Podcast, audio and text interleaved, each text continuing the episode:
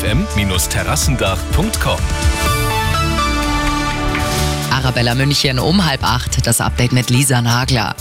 Gekämpft und gesiegt. Der FC Bayern steht im Viertelfinale der Champions League. Auch das Rückspiel in der Allianz Arena bei uns haben die Münchner gewonnen mit 2 zu 0. Auf wen der FC Bayern jetzt im Viertelfinale trifft, wird morgen in einer Woche ausgelost. Proben für den Ernstfall heißt es heute beim bayernweiten Warntag. Um 11 Uhr heulen eine Minute lang die Sirenen, unter anderem in den Landkreisen München, Freising und Dachau. Auch die Handy-Warnsysteme wie Cell Broadcast, also per SMS, und die Katastrophenwarn-Apps wie Nina oder Katwarn werden getestet.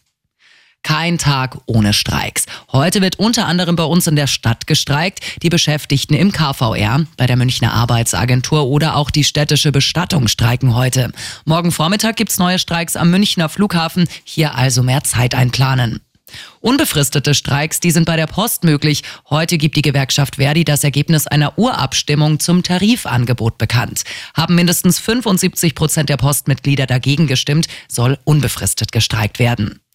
Und unsere Stadt ist eine der sichersten in ganz Europa. Das geht aus einem neuen Kriminalitätsindex hervor. München liegt demnach auf Platz 4 vor Wien, Zürich und Oslo. Die sicherste Stadt in ganz Europa ist San Sebastian in Spanien.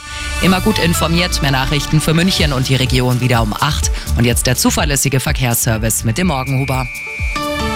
Drei nach